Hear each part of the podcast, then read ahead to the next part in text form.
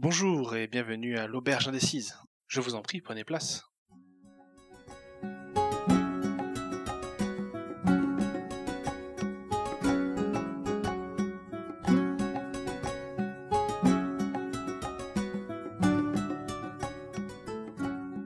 Bonjour, bonsoir et bon retour dans l'Auberge Indécise.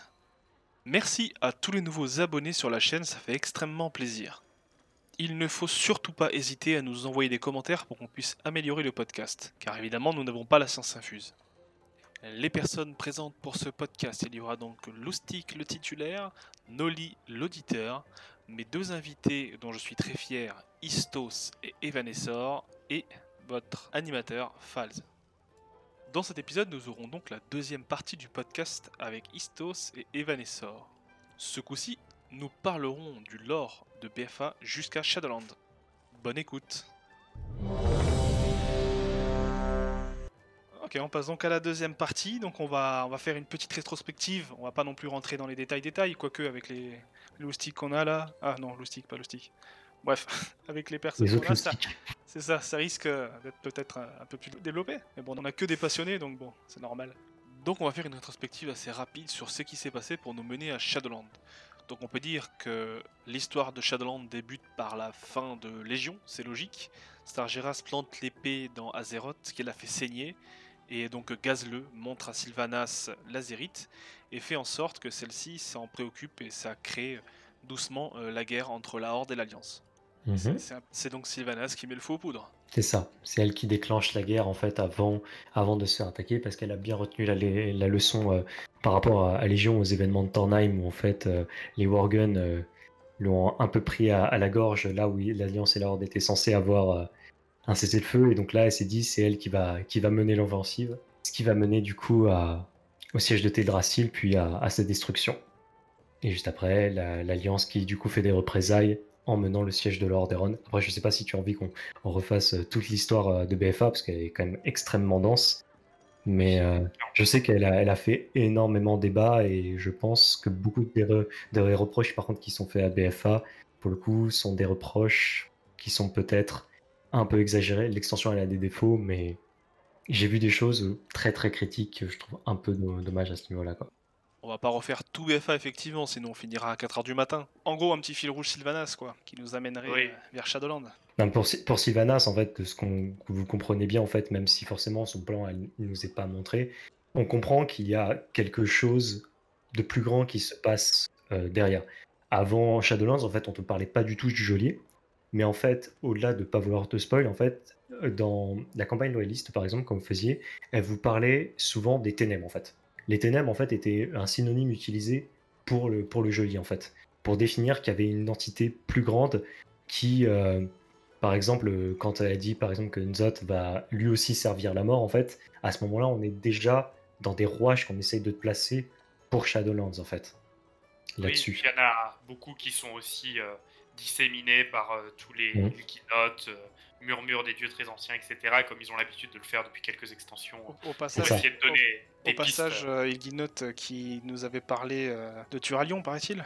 Ouais, mais ça a En été fait- supprimé, hein, ça a été retiré. hein. Ah, d'accord. Oui, ça a été retiré. Après, ça viendra, mais ce que je vous dirais par contre sur Ilginot, le, le problème en fait, c'est que les créatures du vide en fait peuvent raconter tout et n'importe quoi. Et par Oui, exemple, tout, euh, gens ont parlé de Turalion, mais en fait, à aucun moment la phrase d'Ilginot ne parle de Turalion. En fait, c'est-à-dire que c'est des a- a- théories. Oui, c'est une histoire de vide qui donne mille vérités, mais il y en a qu'une de vraie. C'est ça. C'est ça. Donc Il ça veut voit- dire que 99 possibilités. mensonges. Et par exemple, quand Turalion, les gens disent Ah, mais du coup, Ilginot nous a parlé de Turalion, ça parle de la couronne de lumière. Quand, il- quand Turalion, il est une couronne Il n'y a pas de couronne. C'est- C'est-à-dire que là, c'est les personnes qui voient ce qu'ils veulent voir dans les phrases d'Ilginot. En fait. Après, une, je- c'était une spéculation très intéressante quand même. Je- en fait, le problème que je te dirais sur ces spéculations, c'est qu'en fait, c'est des spéculations qui se basent sur du rien. Je vous avoue que moi, personnellement, Ilginot, c'est quelque chose que je trouve pas terrible, parce que justement, en fait, c'est des phrases où, à part quelques-unes où c'est assez précis, c'est euh, un gnome qui danse à la pleine lune autour des douze statuettes, enroulées dans du jambon. C'est ce que je veux dire? Et voilà, une allusion d'Albuck. C'est-à-dire qu'en fait, c'est de la prophétie, mais c'est de la prophétie qui peut dire tout et absolument rien, en fait. Et pour moi, c'est- en fait, tu as du- une forme de teasing, mais le teasing pour moi, c'est pas avec Ilginote qu'on peut te le faire parce qu'en fait, on peut te justifier Ilginote. Avec Ilginote, peut te justifier absolument tout. Par contre, tu as un autre teasing, par exemple, ce que je vous dirais, c'est avec BFA, notamment sur la thématique de la mort, que ce soit Bone Sunday ou du côté des Drust, en fait. Où là, Oui, on a des éléments ça. palpables, si tu vois ce que je veux dire. Ilginote, te dire qu'il te parle de neuf corbeaux, etc., bon, c'est très bien, mais ça te fait pas une extension, en fait. C'est ça que je voudrais dire. Par contre, là où vous aviez, euh, sur les murmures du vide, vous avez entièrement raison, si vous en souvenez, c'était euh, Zot, qui disait que, euh, que la couronne allait ouvrir la voie. Effectivement, c'est le casque du roi Lich, brisé, qui a ouvert la voie à travers le voile, à savoir vers l'éternel. Je mettrai, je mettrai ça là-dessus, et sachant que si vous aimez ce genre de choses, les extensions après sont teasées effectivement de cette manière-là. Tout à fait. Mais il n'y avait pas aussi un petit teasing entre guillemets ou easter egg où il y avait des cadavres de, de gnomes ou de bébés orques, je sais plus ce que c'était, qui avaient un collier, je sais pas, c'était un rapport avec la mort, je, je sais pas, peut-être c'est une spéculation comme ça débile. Ou c'était peut-être un rapport avec le collier d'Azeroth aussi. Euh, je crois que ça c'était un élément, mais qui n'a pas été directement relié. C'est un peu comme si vous vous souvenez par exemple des runes du vide qui étaient sur euh, Orgrimmar et Hurlevent. Oui, on s'était dit il y a un gros élément, etc. En fait, parfois, alors on ne sait pas dire est-ce que c'est des, petits teasings de la part de Blizzard ou est-ce que c'est des choses euh, qui n'ont jamais abouti.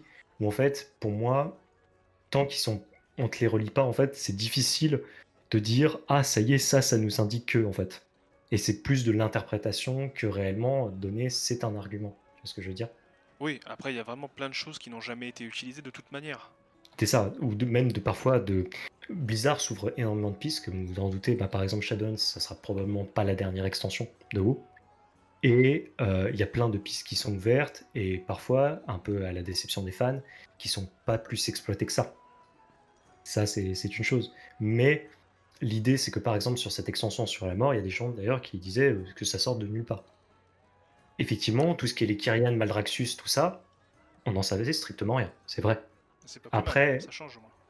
C'est ça, c'est justement, c'est ce que je t'ai évoqué sur le côté euh, novateur, en fait, c'est toute cette partie du monde des morts qu'on ne connaissait pas légitimement, bah en fait, on va le découvrir. Mais par contre, la notion même qu'il y avait un monde des morts et qu'il y avait euh, différentes euh, enclaves qui étaient dédiées à ce, à ce monde, bah en fait, on le savait déjà d'une certaine manière quand vous aviez du côté de Elia avec Elaim, on parlait déjà d'une dimension du monde des morts pour les Vricules, les Kaluak, etc. On nous parlait de Bon Samedi, comme je vous ai dit. Bon Samedi qui n'a pas été créé à BFA, mais à BFA, on, on explicite sa dimension à lui. Oui, Avec Odin ainsi tout simplement, avec son Exactement. qu'il a sacrifié euh, pour À une pouvoir entité. justement à, à une entité mystérieuse. À mon avis, on en saura un peu plus là Oui, pour Oui. pouvoir avoir une vision. ce dans, justement, doit commencer par un. D- D'ailleurs, euh, juste petite question euh, de, de quelqu'un un peu néophyte en termes de lore. Le fait que on ait eu euh, les WoW Chronicles, qui, est- qui nous avait été entre guillemets euh, un peu vendu comme la bible du monde Warcraft, est-ce qu'elles deviennent pas peu à peu obsolètes avec tout ce que rajoute Blizzard du coup? Alors, l'explication de Blizzard, qui est certes un petit peu tirée par les cheveux, c'est que c'est un point de vue des titans. Alors oui, je sais, ça fait criser un petit peu. C'est une grosse bêtise, sache-le. Ça, c'est pour le coup, je me permets aussi, désolé, ça fait un peu le, le buffle qui rentre non, dedans. mais ça avait En été dit fait, aussi. ouais. C'est tout le problème. C'est le point de vue des titans, ça a été une solution de repli sur lequel tu, tu peux pas s'appuyer. Et effectivement, tu as raison. C'est effectivement les Chronicles deviennent obsolètes entre guillemets avec une. En fait, avec ça, la source est toujours valable. Ce qui se passe, c'est juste que ça aborde pas cet élément-là. Et l'idée, normalement, si tu fais un bon travail sur ton extension, c'est qu'en fait, ton Chronicles doit toujours se tenir. Et en fait, les nouvelles sources ne le contredisent pas. C'est juste, elles euh, l'agrémentent. Et par Mhm. exemple, tu vas avoir euh, en 2021 un recueil qui va sortir sur les Shadowlands, en fait, là-dessus. Et en fait, Chronicles, le problème, je te dirais, c'est le simple fait d'avoir dit on va vous vendre, c'est la Bible de Warcraft. Ouais, voilà. Ça, c'est le souci. En soi, avoir son, ce bouquin-là de son côté, etc., c'est super, hein, vraiment, c'est super bien. Et même tout ce qu'il raconte, en fait, on- je dirais qu'au final, le thème même obsolète, c'est pas top. C'est juste qu'en fait, du coup, c'est pas actualisé. Mais en fait, un livre ne s'actualise pas, en fait. Oui, C'est- Oui, un peu la Et- spécialité de Blizzard. C'est vrai qu'avec Blizzard, c'est souvent plutôt le passé qui est imprévisible que l'inverse. Euh, C'est ça. Parce que aussi, ce qui est intéressant, C'est une petite phrase que Sam Vostok prononce souvent, ça. il a tout à fait raison, effectivement, là-dessus, puisque en fait, ce qui se passe, c'est que pour Blizzard, mm, on est toujours en quête du, du passé, en fait, on découvre des éléments, etc. Et euh, le problème, c'est qu'un Chronicles comme ça, sur le simple principe, si nous racontait tout le passé de Warcraft, ben, en fait, le truc, ça voudrait dire qu'on n'aurait plus rien à explorer du passé, en fait. Et c'est là où, où est sa limite, où en fait, bah, il faut toujours mettre des, des extensions, ce genre de choses, et il faut toujours pouvoir développer des nouveaux arcs.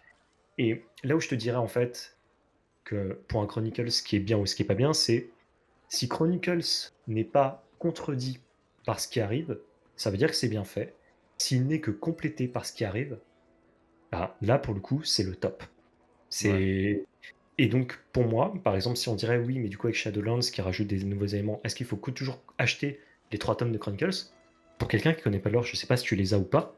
Oui, j'en ai deux, moi, et au moins, entre guillemets, euh, je sais ce qui s'est passé sur Azeroth, au moins, tu vois. Genre, euh, c'est- Et du coup, mon point de vue, c'est ça, tu vois. C'est qu'au moins sur Azeroth, je sais plus ou moins ce qui s'est passé, et, et ça, c'est Bah intéressant pour moi, quoi.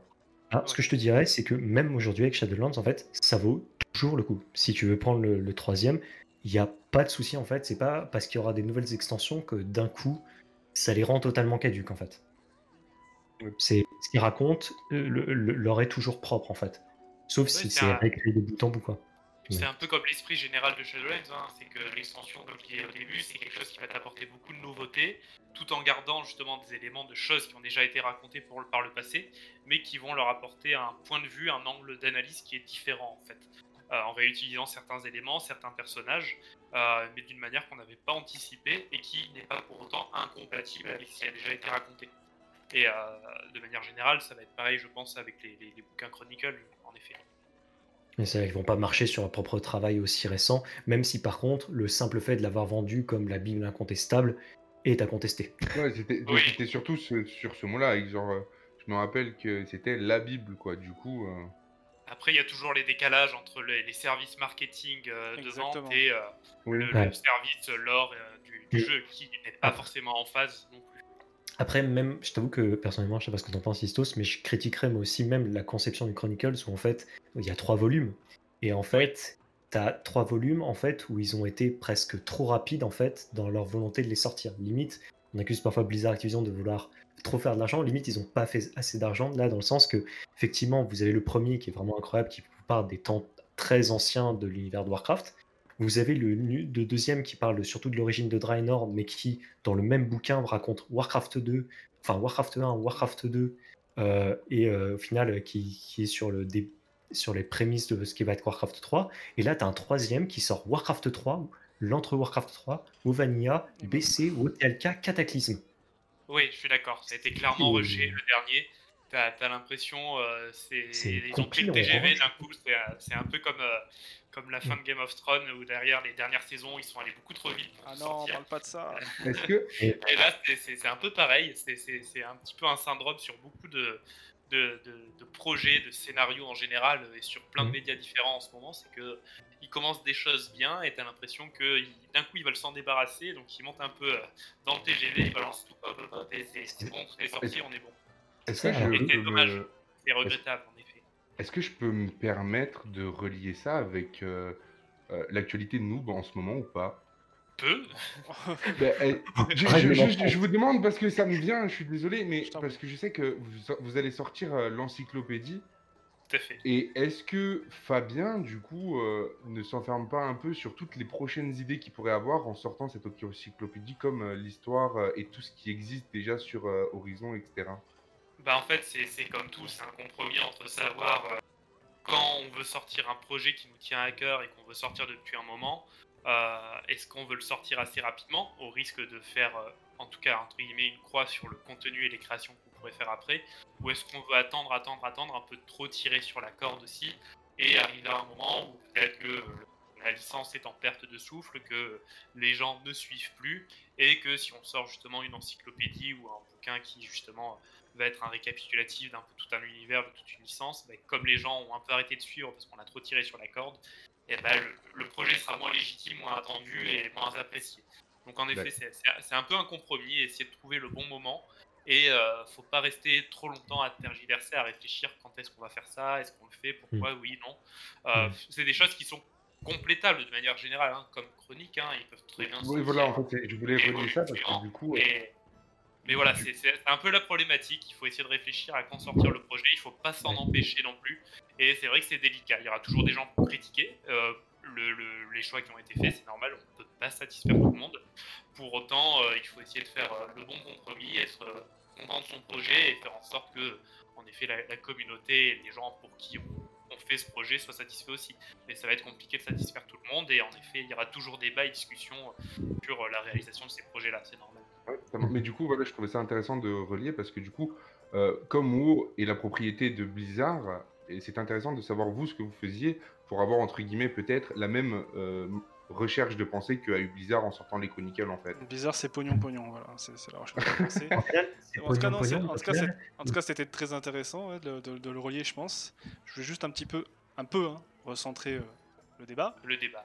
Voilà. Donc nous étions donc sur le début de BFA. BFA. On a un petit peu tergiversé, mais c'est c'est ça qui est bon. Si j'ai envie de dire, on va, on va passer directement euh, donc la première phase de BFA qui nous parle donc de Goon. Vous avez pensé quoi cette Goon Moi je trouve, je trouve que c'était tombé un petit peu, euh, un petit, un petit cheveu sur- dans la soupe moi. Ouais, totalement.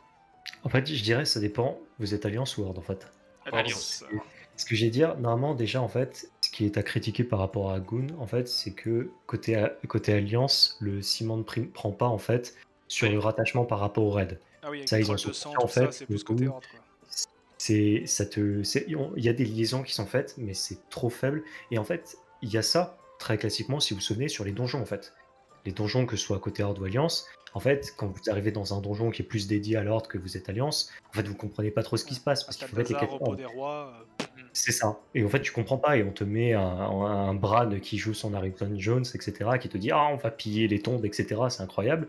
Mais en fait, c'est jamais très grave dans un donjon. Et en fait, effectivement, c'est ra- grave dans un palier de raid.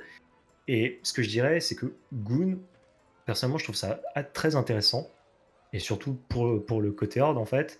Quitte à- en fait, c'est l'aboutissement de toute l'intrigue que tu as fait en Zandalar, en fait. Quand vous avez eu tout le build-up autour de Mitrax, pour ensuite arriver à Goon, en fait, euh, parce que on vous dit qu'il va se lâcher, etc. Et qu'en fait, vous apprenez que ce mec n'est qu'un sbire d'une créature plus puissante, bon, qui ressemble à un anus, ça c'est autre chose. Mais euh, c'est en soi, quand tu dis que c'est juste un ersatz de dieu très ancien, etc., pour le coup, je trouve que ce qu'ils ont réussi à mettre en place, c'est plutôt bon. Après, ça reste toujours un premier palier de raid de contenu, c'est toujours pas le plus, euh, plus incroyable, etc. Mais je trouve que c'est une histoire locale qui se tient quand même. Ouais, Même c'est si plus- c'est c'est- plutôt expédié quand même, je trouve. Mais effectivement, quand on est côté Alliance, euh, ben, on nous dit euh, tiens, viens là, va là-bas, il y a un raid quoi. En fait, Ouais, c'est plutôt expédié, c'est que problème. moi, j'ai principalement joué côté Alliance. Ouais, Euh. L'histoire, en effet, quand on s'y penche un peu, quand on lit un peu les articles et qu'on s'y intéresse un minimum, en effet, l'histoire côté Horde, comme tu dis, Vanessa, elle se tient, elle est intéressante, elle est plutôt bien lamée sans être pour autant exceptionnelle. Elle est, elle est bien, surtout pour un premier tiers de raid et pour une introduction d'extension. Pour autant, c'est vrai qu'ils sont quand même fait euh, la croix sur une bonne partie des, des joueurs qui, du, du coup, jouent Alliance pour le- Mhm. le- l'intrigue et le lore de ce premier raid qui, du coup, euh, Mhm. perd beaucoup de sa saveur, en tout cas pour les joueurs de l'Alliance. C'est Mhm. quand même un petit peu dommageable qu'ils aient pas fait quelque chose d'un peu plus abouti pour, euh, pour en tout cas amener les joueurs de l'Alliance vers ce Mhm. raid-là avec une logique plus intéressante et une intrigue qui fait qu'on s'y plongerait un petit peu plus. Ouais. C'est Euh, arrivé à deux. En fait, c'est peux pas lier 50% des joueurs, en fait. J'en ai pas gardé de très très grands souvenirs. Et c'est ça qui est dommage, c'est que c'est quand même un, un premier raid, c'est quand même une première intrigue, même si c'est pas ce qui fait toute une extension. Euh, le fait, euh, pour pas mal de monde, euh, en tout cas, de ne pas avoir forcément gardé un grand souvenir de ça parce que bah, ils sont mis une partie de la communauté justement un petit peu sur le côté pour les joueurs de l'Alliance en tout cas. Euh, c'est dommage de- de- d'avoir travaillé sur tout ça sans forcément intégrer les deux. Ouais, Après, c'est un peu la difficulté de cette extension, en tout cas de, de la première Oui. partie, et qui a justement cette dualité hors d'alliance où c'est très très scindé entre l'un et l'autre. Et du coup, c'est pas facile de faire quelque chose qui, à partir du moment où ça se passe sur un des continents, sur une des intrigues principalement, de pouvoir justement l'intégrer efficacement aux deux. Ouais, Mais, euh, moi, j'ai après, trouvé ça manière générale, ça va très... Je trouvais ça très dommage. Fait et de manière à peu près correcte, mais quand même, voilà, on sent qu'il y a un gros décalage entre euh, Mhm. si tu as en effet fait un joueur dans l'alliance ou si tu as fait Mhm. un Moi j'ai trouvé ça la- dommage justement voilà quand on est quelqu'un qui a peut-être pas le temps et qui joue qu'une seule faction, tu perds la moitié des zones, la moitié des quêtes, la moitié du lore, tout simplement. Je trouvais ça vraiment dommage, moi, sur BFA. J'ai vraiment eu l'impression d'avoir raté quelque... J'ai pas eu l'impression, j'ai raté quelque chose. J'ai raté Mhm. de l'histoire, j'ai raté... Après, il y a les Sam Vostok, il y a les Vanessor, etc., pour vous expliquer les choses. Mais euh, Mhm. les Malganir, etc., bref. Mm. Et euh, mais euh, voilà, quand on ne joue pas, on perd les quêtes. Je sais toujours pas, j'ai toujours pas fait les quêtes Horde. Je trouve ça tellement dommage. Parce que j'ai pas le temps, hein, j'ai deux gamines. mais euh. Voilà, je trouve ça triste d'avoir perdu En autant fait, de, de choses. Ce que je te dirais, si par rapport à ça, même sur le risque sur Shadowlands, en fait, ce qui se passe, c'est que pour avoir une histoire complète et intéressante, il faut avoir des ramifications et des choses qui se croisent et se croisent. Le problème, c'est que même par rapport à la notion du temps, avoir une notion d'extension qui se tient d'un fil où c'est juste une autoroute à défoncer des boss les uns après les autres, malheureusement, ça en fait pas une extension intéressante. Et ça va être un peu le risque qu'il y aura sur Shadowlands aussi, où en fait, il y a des intrigues qui, comme vous doutez par exemple, le premier raid, c'est le château de Natria, bah forcément, si vous êtes engagé auprès des Ventir, bah ce raid, pour vous, il aura d'autant plus de sens dans le lore de la zone. Et en fait, il y a certains gens qui diront, bah en fait, moi je suis, je suis, je suis de Sylvarden, et enfin, c'est pas trop raccord. Alors bien sûr, vous avez le pexing, mais on n'aura pas un effet aussi violent qu'avec Goon, mais en fait, on aura quelque chose de si- similaire en fait. Ce que je te dirais par contre, là-dessus, si on revient pour la thématique purement BFA, c'est un peu dommage quand tu as une extension hors d'alliance, sur son principe, en fait, d'avoir un raid entièrement consacré dans le lore horde en premier palier. Tu perds le message en fait. Et euh, pour, euh, ça me permet de rebondir sur le deuxième raid, que je pense que vous avez apprécié. Enfin, globalement, il, il fait plutôt une unité, là-dessus, qui est d'Azar alors, qui, que tu sois côté horde ou côté alliance, il est extrêmement bien fait en fait. Ouais, c'était pas prévu à la base d'être comme ça. Il était pas prévu comme ça. hein. À la base, c'était prévu qu'on ait un certain nombre de boss et que ça s'arrête à un endroit. Et que, bref, on n'est on n'est pas les mêmes boss à la Oui. base. Ça que ce soit vraiment. euh, équi- pas équivoque et que du coup ils ont changé ça pour le progress et franchement c'est pour le mieux en fait. pour en revenir euh, C'était le meilleur brièvement à. Goon, ce que j'ai trouvé intéressant par contre pour en revenir brièvement à Goon, c'est que ils ont pu rajouter des éléments un peu sur les titans qu'on pensait être une intrigue quand même bien entamée et bien, bien mise en avant dans la, la fin de Légion. On pensait pas forcément avoir à refaire ce genre d'intrigue avec les titans en direct. Et pourtant, c'est quelque chose qu'ils ont amené qui est différent de ce qu'on a vu par le passé avec le côté un petit peu Oui. expérience des titans, etc. Et qui, par contre, pour le coup, est bien amené, qui est intéressant et qui apporte encore justement un peu de, de contenu à cet aspect-là du lore À la magie et du qui, sang. pour le coup, euh, voilà, a été euh, plutôt bien amené, plutôt bien fait et qui reste intéressant dans la continuité de cette intrigue qui pourtant était très très présente, surtout à Légion. Ok, très bien. On va donc passer à la 8.1. Euh, la 8.1, c'était donc euh, d'Azar alors, et je trouve que durant ce patch, il y avait vraiment pas grand chose à se mettre sous là-dedans au niveau lore. En fait, je dirais que c'est particulier par rapport à Dazar alors. C'est-à-dire que là tu reviens dans le conflit hors d'alliance et euh, alors je sais pas pour vous de comment vous bridez par rapport à ça, si vous dire c'est pas bien, c'est pas bien. Le conflit hors d'alliance, c'est pas quelque chose d'intéressant dans la narration de WoW. Je vais vous expliquer pourquoi. Parce que le conflit d'alliance ne peut se finir que avec les deux toujours parce que par rapport aux joueurs, bah, tu peux pas concevoir qu'il y ait une faction qui perde réellement ou pas. C'est un peu le problème. C'est tu dois terminer sur un match nul. Les gens ont été déçus par exemple sur BFA que ça termine sur un armistice. En fait, comme sur MOP, ça termine par un armistice parce que le simple concept de, de WoW, c'est que tu as deux factions et en fait, aucune ne prend réellement l'ascendant sur l'autre. Jamais. Au final, même s'il y a des victoires, etc. Donc en fait, même tu vois, de se dire Dazar alors, bah, en fait, ça raconte pas grand chose. Bon, il y a quand même l'assassinat de Rastakan, etc. En fait, c'est une guerre. C'est une guerre hors d'alliance où il y a des pertes de chaque côté, mais jamais quelque chose qui fait vraiment avancer. Et c'est pourtant la thématique de l'extension, en fait, le conflit hors d'alliance. Et en même temps, dans ce patch 8.1, vous avez en parallèle avec euh, le creuset des tempêtes, le teasing pour ce qui est la suite, voire fin de l'extension, avec tout ce qui est sur le vide, sur Ashara et sur Nzot. En fait, dire est-ce que c'est vraiment, est-ce qu'il y a un manque de contenu ou pas, bon, ça je pourrais pas le juger, mais en fait, si on parle en simple thématique, comme on a dit, je pense que vous avez tous bien aimé le raid de Dazar alors, même par rapport à ce, que, ce qui nous est raconté, mais au final, bah, t'en retires pas grand chose. C'est-à-dire que par exemple, j'imagine pour les joueurs Horde qui affrontaient Jaina, et au final, bah, tu la bats Jaina et elle repart sur son bateau et il n'y a même pas une, une égratignure, Ah, c'était frustrant. ah, ça, ça doit être terrible. Et en fait, là- là-dessus, c'est en même temps, ben, ils, ils pouvaient pas trop abîmer Jaina par rapport à, à ce dont ils avaient besoin dans- pour leur histoire. Et en même temps, ben, t'as un peu un sentiment d'inachevé en fait. Après, ce côté niveau-là. Alliance, ils ont buté Rastakan. C'est ça. Oui, voilà, nous on perd le roi de Dazaralor alors que. Et au final, bah, qu'est-ce qu'on pourrait dire de ça? Bah, Rastakan, il se fait remplacer par Talanji. Et au final, ça, c'est, je dirais plus que c'est l'ascension au pouvoir de Talanji par rapport à la progression du personnage avec euh, un classique de l'histoire, à savoir la mort du père. Ce que je veux dire, moi, ce qu'on aurait pu avoir dans le côté effet miroir, on aurait pu avoir euh, Catherine, la mère de Jaina, qui meurt, mais en fait, l'intérêt est tout aussi minime, en fait. C'est, c'est un peu le, c'est un peu le, le problème, je dirais. Et Ouais, après, bon, le creuset tempête, je pense que vous l'avez tous oublié. euh. Après l'histoire Oui, euh, l'histoire bien un peu plus tard, quoi. En gros, Le creuset des, des, des tempêtes est largement oubliable et c'est vrai que comme tu dis, Bah, on l'a fait une fois, nous. hein, donc, euh, ce- ce- cette obligation entre guillemets qui s'impose Blizzard de devoir toujours respecter l'équilibre entre les factions euh, euh, par différents moyens. hein. C'est-à-dire qu'ils vont enlever des pions d'un côté pour les compenser de l'autre euh, d'une manière X ou Y, ils vont adapter à chaque fois. Mais au final, quand tu regardes la finalité, tu retombes sur tes pattes des deux côtés. euh, c'est un Mhm. statu quo, quelle que soit la manière encore une fois. Et c'est vrai que c'est- c'est c'est un peu frustrant parce que au début tu dis il y a un truc qui se passe, c'est bien. Puis au final, bah, en fait non, ça a été récompensé, c'est retombé à l'équilibre. Donc C'est euh, c'est- c'est c'est- c'est un peu Et pour ça, t'as euh, Fossoyeuse, euh, un de chaque côté, un point partout. Bon, bah, C'est ça, c'est toujours, c'est toujours du match nul. Et euh, c'est un- c'est ça qui est un peu délicat en fait d'avoir fait une extension euh, sur cette thématique-là, centrée sur cette thématique-là. Tu le sais pratiquement dès le début que en fait, euh, il va peut-être se passer des choses, hein, il va y avoir du mouvement, mais euh, ça va être match nul à la finalité. Donc euh, c'est pas ça le principal. Ce qui va être plus intéressant à suivre dans l'extension, c'est euh, ce sur quoi ça amène et pas les conséquences pures euh, entre les, du conflit entre les deux factions. Après, personne n'était dupe, tout le monde savait que ça allait finir euh, sur du Enzot. C'est ça.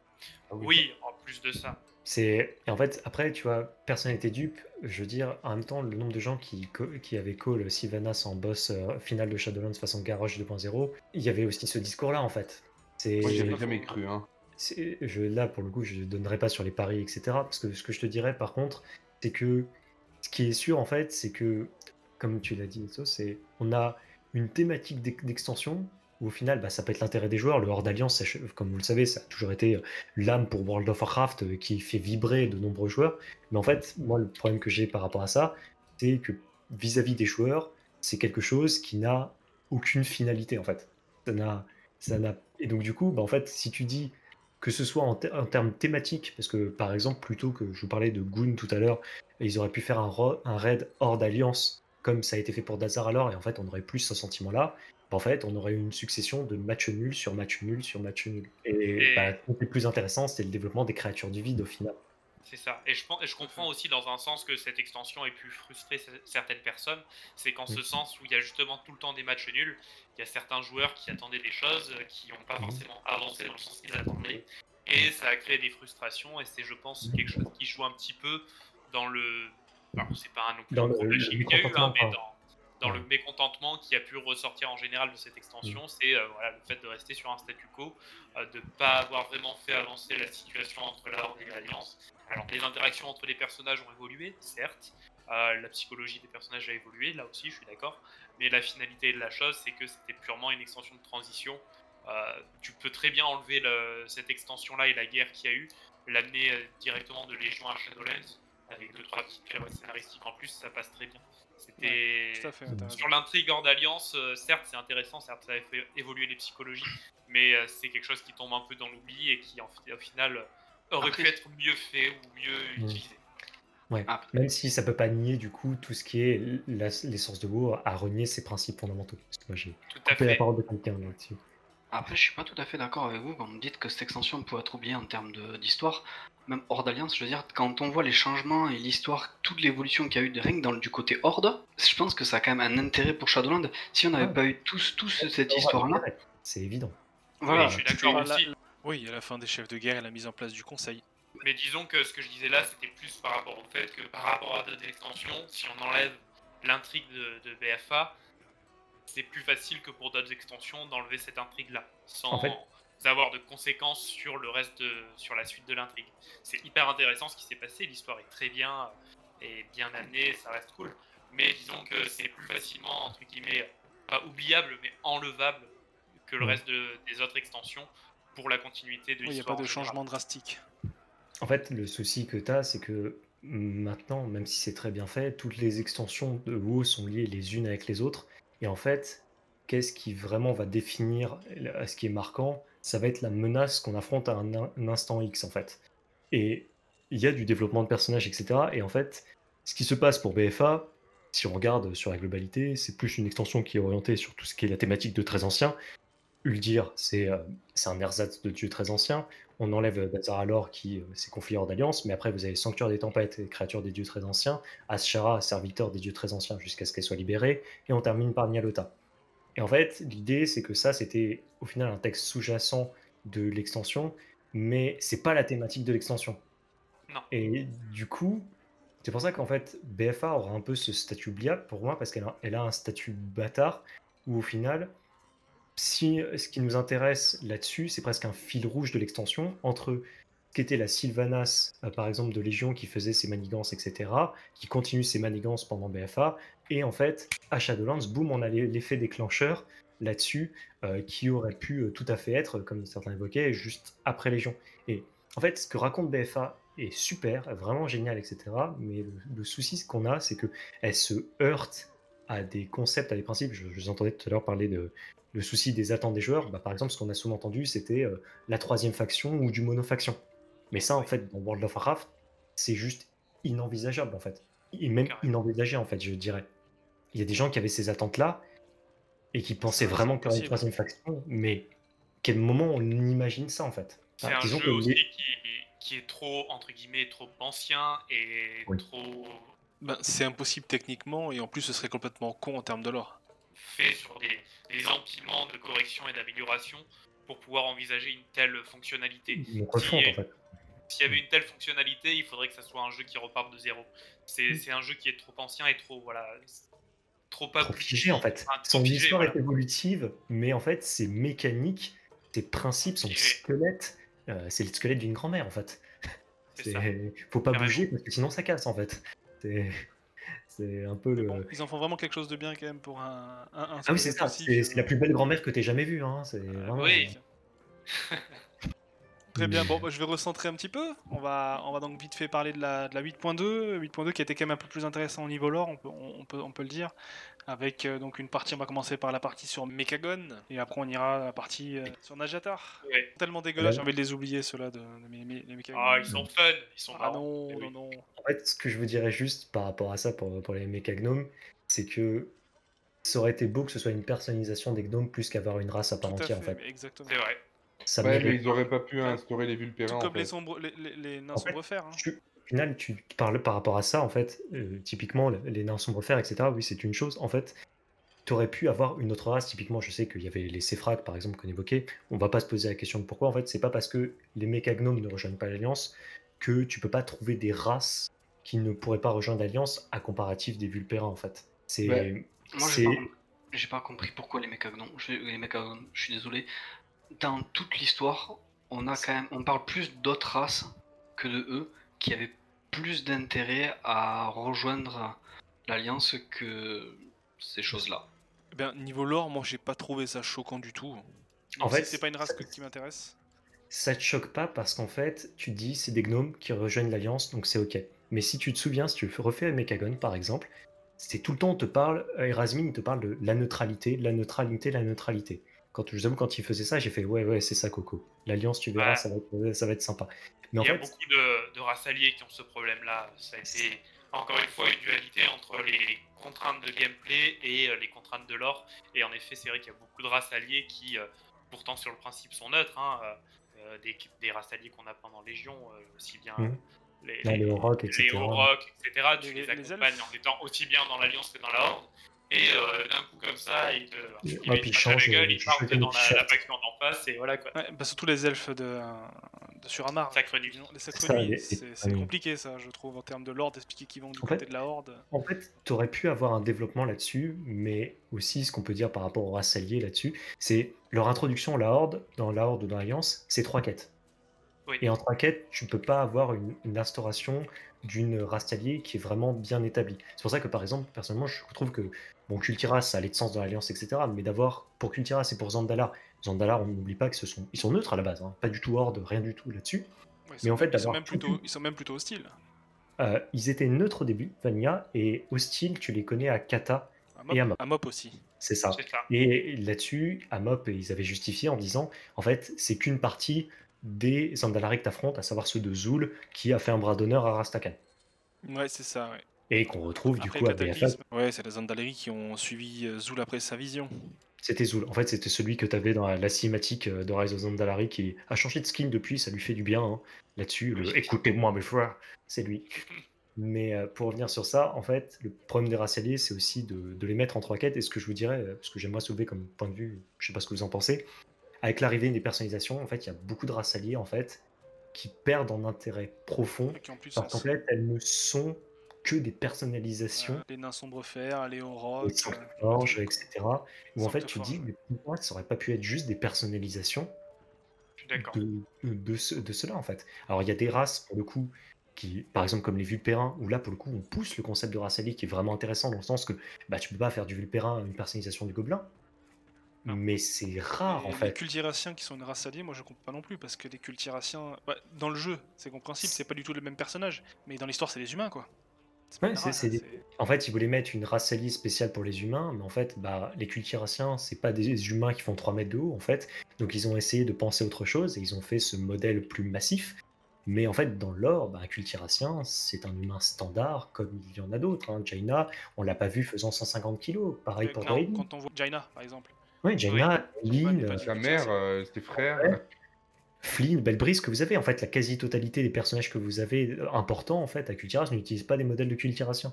Ouais, ils En fait, ont sorti ce prétexte-là de- pour équilibrer encore une fois le, le- le ratio hors d'alliance en termes de race alliée. Et ils n'ont pas réussi à trouver euh, quelque chose dans l'alliance, une race dans l'alliance qui pouvait être bien amenée pour euh, justement euh, équilibrer ce, ratio-là. Est-ce qu'il Et- voulait et pas, euh, est-ce voulait pas tout simplement instaurer de nouveaux ratios en fait plutôt euh, parce que en, je, en pense vrai, pas- euh, je pense que ça les emmerde les ratios. ouais, Juste- ben, tout, ça pour des ratios, tu te dis, que, surtout quand on a parlé de l'influence que ça a, euh, toute minime, tu te dis, tout ça pour des ratios. Ouais, je- non mais je sais pas parce que moi Tu vois? franchement moi les races alliées ça m'a jamais trop hypé genre euh, les orques magars euh, et les taurenorocs par exemple j'ai pas développé dé- débloqué euh, parce que je trouve en fait que ça a pas grand intérêt euh, et surtout maintenant avec comme vous le dites la, la personnalisation en fait parce que euh, bah c'est pas nouveau en fait. C'est pas nouveau il y a rien de nouveau. C'est une couleur de peau et des cornes. Enfin je trouve que c'est pas c'est pas fou. Je te dirais, c'est une demande de longue date euh, là-dessus. Si tu te souviens, par exemple, ABC, tu avais du coup les magars que tu voyais, et à l'époque, moi, on avait un terme comme ça qu'on les appelait, c'était les fameuses sous- sous-races, en fait, c'est-à-dire des races qui reprennent au final des modèles très similaires à ce que tu connais, et en fait, d'avoir ces variantes jouables. Par exemple, de ne pas pouvoir jouer en magar à, à l'époque, eh ben, les gens, ça- ça regretterait un peu. C'est un peu pareil pour les Tonka, qui sont des variantes des Taurennes du Nord, euh, de- du Nord-Flandre. C'est pareil pour les martoirdis qu'on va avoir dans les personnalisations ou les sombres fers. En fait, il y avait une volonté de pouvoir proposer plus que ce que notre personnage pouvait, mais le concept de Raceli, ou d'avoir juste un emplacement dédié à ça, ça paraît C'est ça, c'est que tu te dis, euh, les, les, les marteaux hardis, ils les ont intégrés comme personnalisation des nains, tandis que les euh, sombres fers, Les ils ont fait une race à part. Ouais, c'est ça. Et t'as des de forge, t'as des Draenei blancs. Alors Oui. que oui, Pas- ils auraient mieux, ils auraient mieux fait de, de, de mettre une case entre guillemets euh, origine par exemple et de prendre Marteau Hardy, de prendre Sombrefer et tout en gardant le, le nain en fait. C'est ça. Et par exemple, tu pourrais avoir des Raceli qui, elles, ont du sens, comme vous savez, avec les squelettes d'animation. Euh, par exemple, euh, les roués, typiquement tout ce qui est Akama, etc., qui utilisent euh, le Ouais. squelette euh, des Taurennes, si je me trompe pas. pas C'est ça, c'est ça. où en fait, Ça, aurait une- fait un. tu auras une variante technique qui a de l'intérêt. C'est pour ça que, par exemple, je cracherai pas sur tout ce qui est euh, Sacre Nuit et euh, Elfe du Vide, parce qu'en fait, ça permet de jouer un modèle de l'autre faction. Ouais, ça a quand même intérêt, en fait. si je peux dire, le visuel euh, elfe du vide se rapproche vraiment beaucoup de l'elfe de sang, là où euh, dans la horde, on a des elfes de la nuit euh, rachitiques en fait. C'est la posture est un peu différente. Et effectivement, bah, au final, qu'est-ce que c'est euh, l'elfe du vide? C'est un elfe de sang violet. hein. Voilà, donc, Ouais, mais, oui, mais genre, euh, je trouve que l'Alliance ont vraiment les elfes de sang, alors que dans la Horde, on n'a pas vraiment les elfes de la nuit. En fait, c'est le même modèle, mais avec une posture un peu différente. Mais c'est là qu'on voit le, le travail des graphistes, en fait, pour te cacher un peu. Le- modèle en dégueulasse. Ouais, voilà, c'est ça, c'est le même modèle en dégueulasse, on est d'accord Ouais, complètement, ouais. Donc pour vous les Mécagons, c'est vraiment pas incroyable, euh, je pense la même chose. Pas Ah oui, c'est vrai que ça. Même le lore est C'est pas ça ouf. hein. Non, c'est-. Avec Bah après, c'est des gnomes, hein, Avec le donjon pour aller buter le roi, tout ça. Bon. on le connaît de nulle part, le roi, à part dans une BD euh, que pas tout le monde a lu. Le roi, on le craint pas vraiment, quoi. C'est ça.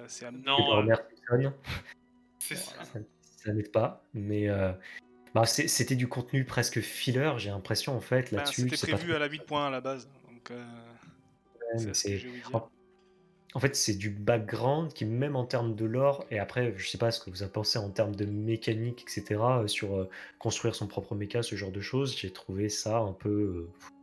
euh, Bah, comme il disait Istos, euh, Istos précédemment, euh, si on enlève Mechagon de l'extension, euh, ça change rien. Oui. Bah, ça aurait été intéressant si, par exemple, euh, les fameuses rumeurs de la race euh, euh, mécanicien, je sais plus, enfin, euh, C'était ça. voilà, ouais, je, je sais plus quel Invent- titre avaient euh, donné, ingénieur, Ah, les La, ingénieur, la classe précédente, en Bricoleur, fait, c'était bricoleur. Voilà. Bricoleur, ouais. bricoleur. S'il y avait eu quelque chose qui avait été lancé à partir de là, ça aurait pu être intéressant. Je pense, Mais que, là, je pense que final, c'est- euh, c'est venu de là, en fait, parce que cette zone est tombée comme un cheveu sur la soupe. On s'est dit, tiens, il y a peut-être quelque chose derrière. Quoi. Ils ont, les gens ont voulu voilà, se faire un espoir et se dire non, c'est pas juste une zone qui est tombée comme ça, qui a pas spécialement d'intérêt, ils vont faire quelque chose, ils vont en faire une continuité. Et je pense que là- tellement cru. ouais. Et Et je moi, j'avais déjà chose pas mal de gens qui- voulaient le jouer. hein. Qui a joué encore une fois un décalage entre un les attentes et euh, ce qui a été au final euh, offert et produit aux joueurs. Quoi. Ok, je pense qu'on va en finir avec Mechagon et on va également en finir sur cet épisode du podcast. Vous retrouvez la discussion sur Najatar et tout le reste dans le prochain épisode. En tout cas, merci d'avoir écouté, ça fait extrêmement plaisir. Et vous pouvez évidemment vous abonner, ça c'est vraiment ce qui me motive particulièrement. Pour le prochain épisode, la fin du lore qui nous mène jusqu'à Shadowland. Merci d'avoir écouté et fermez la porte derrière vous. Ciao